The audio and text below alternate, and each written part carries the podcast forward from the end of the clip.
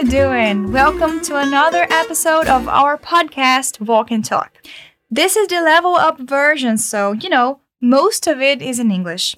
This is teacher Paula Gabriela, and this is my first time recording a level up episode. I hope I get this right, and I hope you can enjoy your time here with me.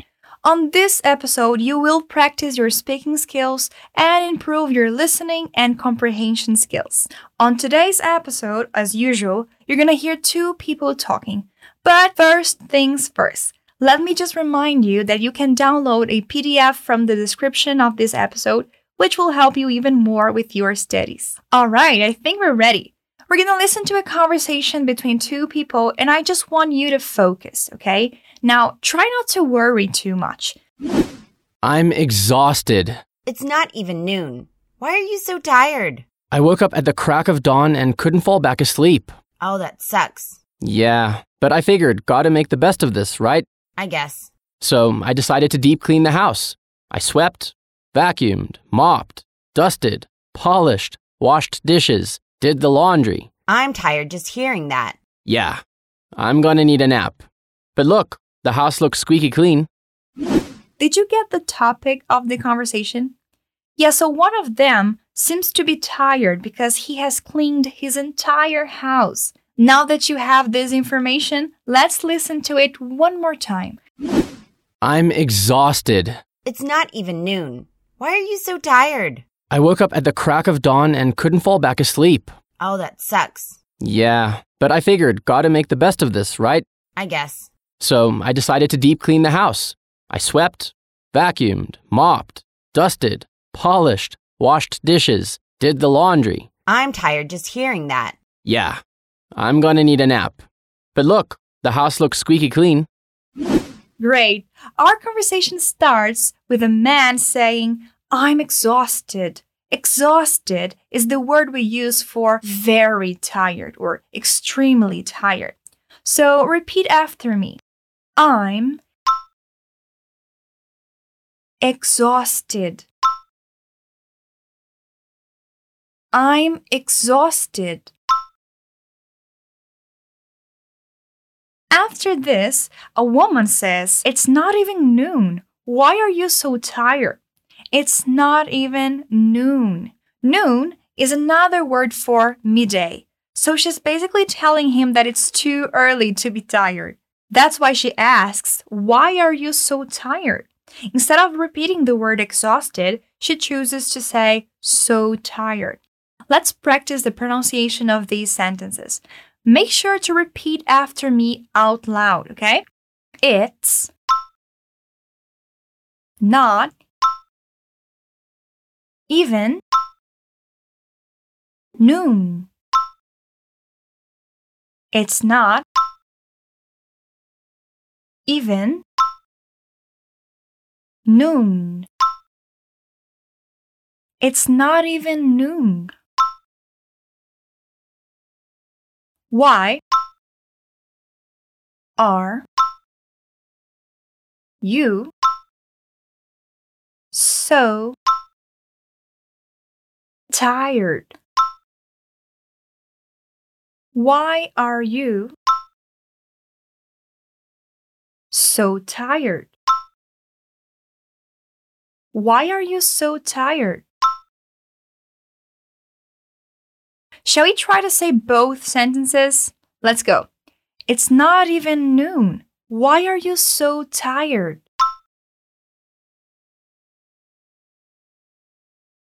One more time. It's not even noon. Why are you so tired?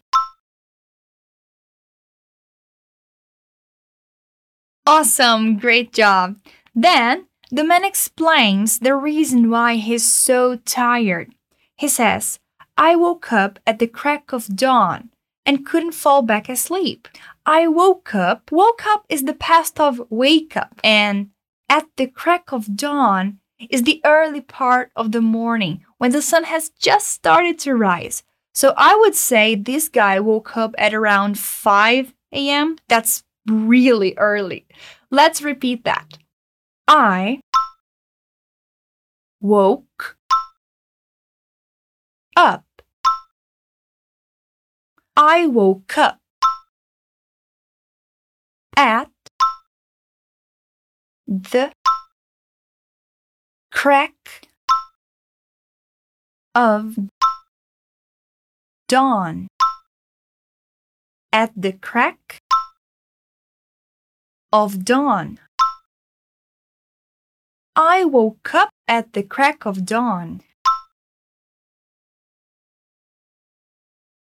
And he says he couldn't go back to sleep after it. I couldn't fall back asleep. Remember, when we use the word back after a verb, it means to return. So, in this case, he couldn't return to bed or return to sleeping. I couldn't fall back asleep. I couldn't fall back asleep. I couldn't fall back asleep. Well, now that he has explained himself, she reacts to it, saying, Oh, that sucks. By saying this, she's demonstrating that she cares and she's sorry for this. It is like saying, Yeah, I understand you, and that's not very pleasant. This is a nice expression to show empathy. Oh, that sucks. Oh, that sucks. Good. Then he continues. Yeah, but I figured gotta make the best of this, right? But I figured it's like I came to this conclusion. So he concluded that gotta make the best of this. When we use this expression to make the best of something, it means we want to be positive and try to do something good, even when the situation is not very pleasant. So, since he was up, he decided to do something useful. So, repeat after me. Yeah. But I figured. But I figured. Gotta make the best of this. Gotta make the best of this. Right? Let's repeat this whole sentence. But I figured, gotta make the best of this, right?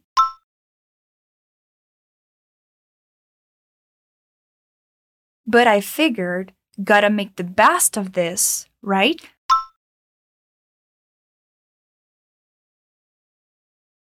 Awesome.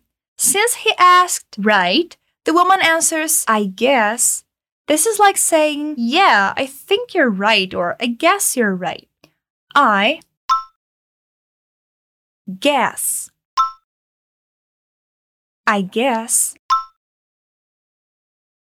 Then he says, So I decided to deep clean the house. Deep clean is to clean the house thoroughly. Not only sweep the floor, but do more. Clean it completely. So I decided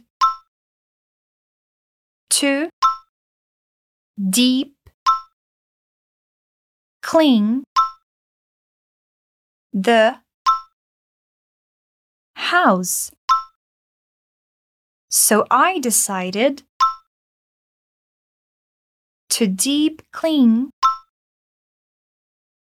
the house. So I decided to deep clean the house.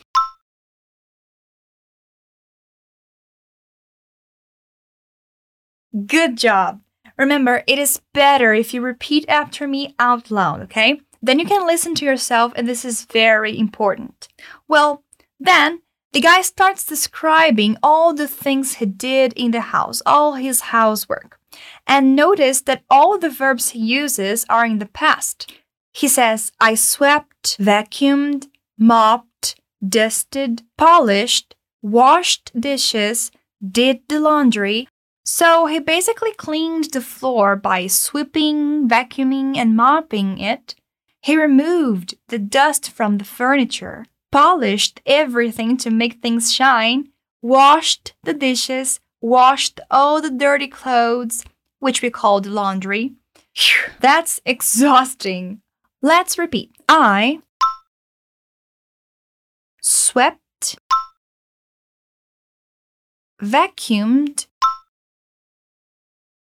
mopped, dusted, polished,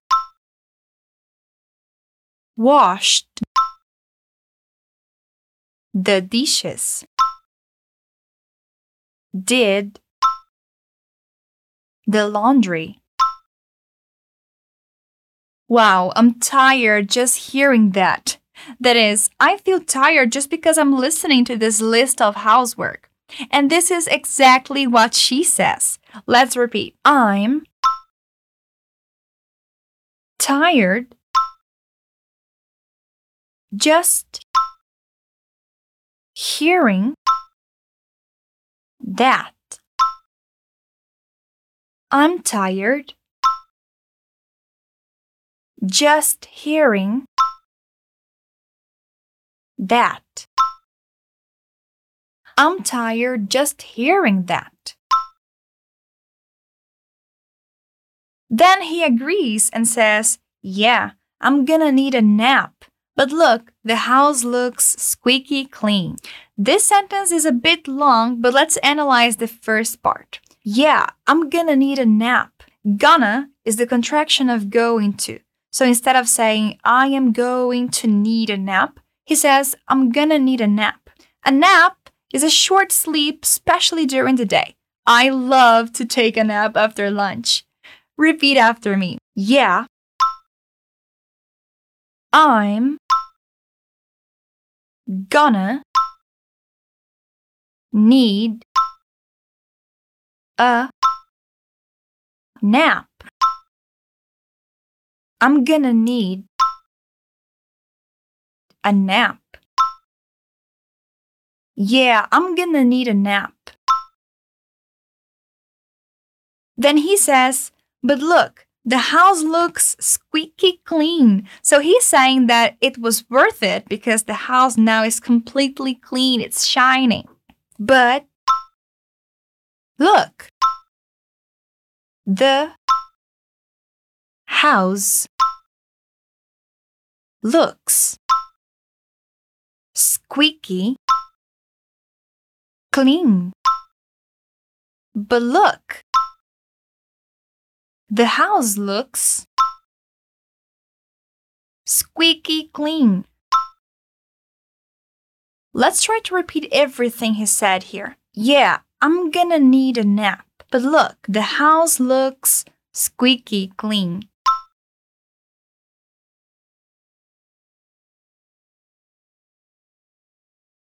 Yeah, I'm gonna need a nap.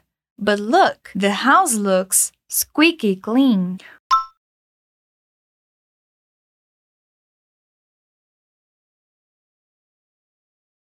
One more time. Yeah, I'm gonna need a nap. But look, the house looks squeaky clean.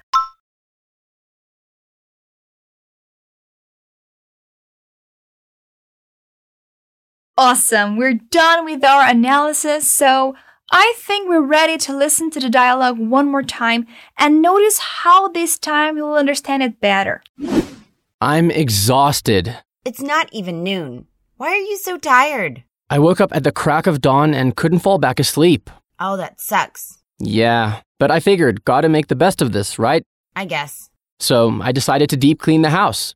I swept, vacuumed, mopped, dusted, polished, washed dishes, did the laundry. I'm tired just hearing that. Yeah, I'm gonna need a nap. But look, the house looks squeaky clean. So, what do you think? Was it easier to understand? Now, make sure you keep practicing. Download your material to study these sentences and don't forget to come back here next week for another episode. Oh, and don't forget to check out fluencytv.com. There you'll find plenty of free content. See you next time. Bye.